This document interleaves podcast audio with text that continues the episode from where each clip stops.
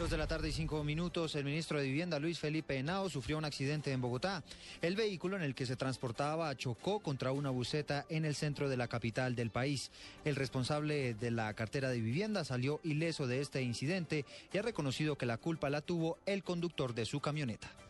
El conductor eh, hizo el pare, arrancó y al arrancar no se dio cuenta que venía un bus un poco rápido y por eso cogió la parte inicial del carro, pero gracias a Dios no pasó nada pues hay que esperar que lo digan los organismos de tránsito, pues yo creo que fue nuestra.